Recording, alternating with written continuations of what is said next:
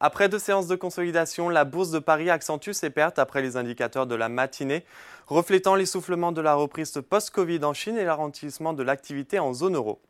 Du côté de l'Hexagone, après quatre mois de croissance continue, l'indice mesurant l'activité dans le secteur des services est passé sous le seuil des 50 points, seuil qui marque la limite entre une progression et une contraction de l'activité. Bref, l'indice parisien termine la séance sur une baisse de 0,80% vers les 7310 points, dans des volumes d'échange de 3 milliards d'euros. À la clôture, du côté des valeurs, Renault prend les commandes de l'indice avec une hausse de 2,63%. Et si l'or Luxotica grimpe également, Morgan Stanley passe à surpondérer sur le titre avec un objectif de cours à 205 euros. En revanche, AXA est lanterne rouge pour aujourd'hui avec une baisse de 3,60%. Les valeurs du luxe subissent logiquement les répercussions de cette situation. Kering lâche 2,89%, puis on retrouve Worldline après avoir pris plus de 7% en seulement deux jours. Le titre cède 2,67%. À noter que UBS maintient sa recommandation d'achat sur cette valeur, mais a réduit son objectif de cours à 48 euros.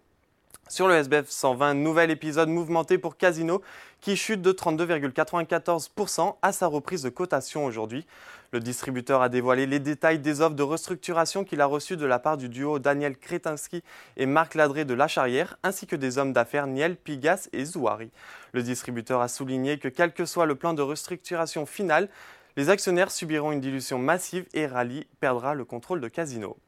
Enfin, on termine par les marchés américains. La clôture parisienne, les indices outre-Atlantique étaient en territoire négatif. Les investisseurs attendent dans la soirée le compte-rendu de la dernière réunion de politique monétaire de la Fed du 14 juin. Voilà, c'est tout pour ce soir. Mais n'oubliez pas toute l'actualité économique et financière est sur Boursorama.